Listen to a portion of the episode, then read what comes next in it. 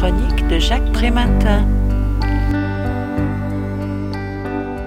Le travail social se fonde autant sur les savoirs validés et les méthodes d'intervention que sur les capacités à entrer en relation, la qualité de la présence étant alors bien plus importante que la simple présence. Pourtant, cette approche traditionnelle, faite de soins, d'écoute et de considération, s'est muée en quête d'efficacité, de projet et d'évaluation tournée vers un seul but, la responsabilisation de l'usager et le développement de ses compétences intrinsèques censées éviter la cistana. Dans son livre intitulé La part sensible de l'acte présence quotidienne en éducation sociale, Joël Libois s'attache à réhabiliter les usages et les frottements de la vie quotidienne qui constituent autant d'interstices où se glisse le savoir-faire de l'acte éducatif.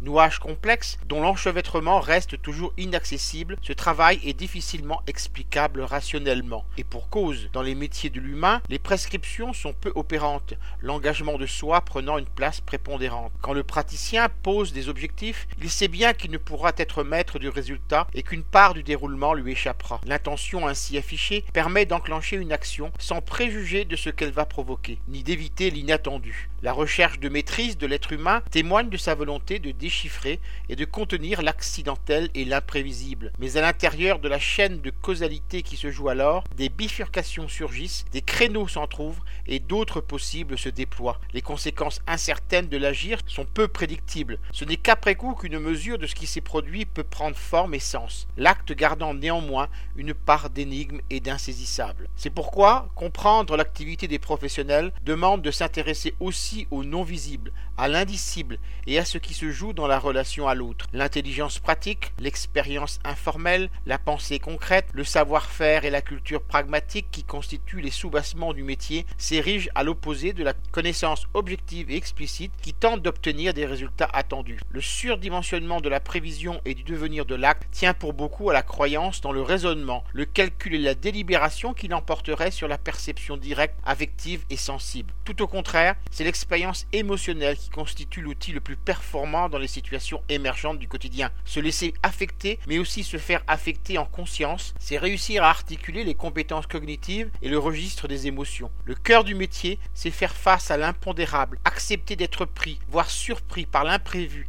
et tenter de transformer cette confrontation en acte éducatif créatif. Le haut degré de complexité de cette pratique en constitue aussi tout l'intérêt et tout l'attrait. Je rappelle le titre de l'ouvrage que je viens de vous présenter, La part sensible de l'acte, présence quotidienne en éducation sociale. L'auteur en est Joël Libois. Il a été publié chez IES Éditions et est vendu au prix de 29 euros. Vous pouvez retrouver le texte de cette critique dans le numéro 1183 de Lien Social.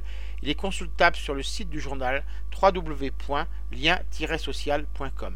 Je vous dis à très bientôt.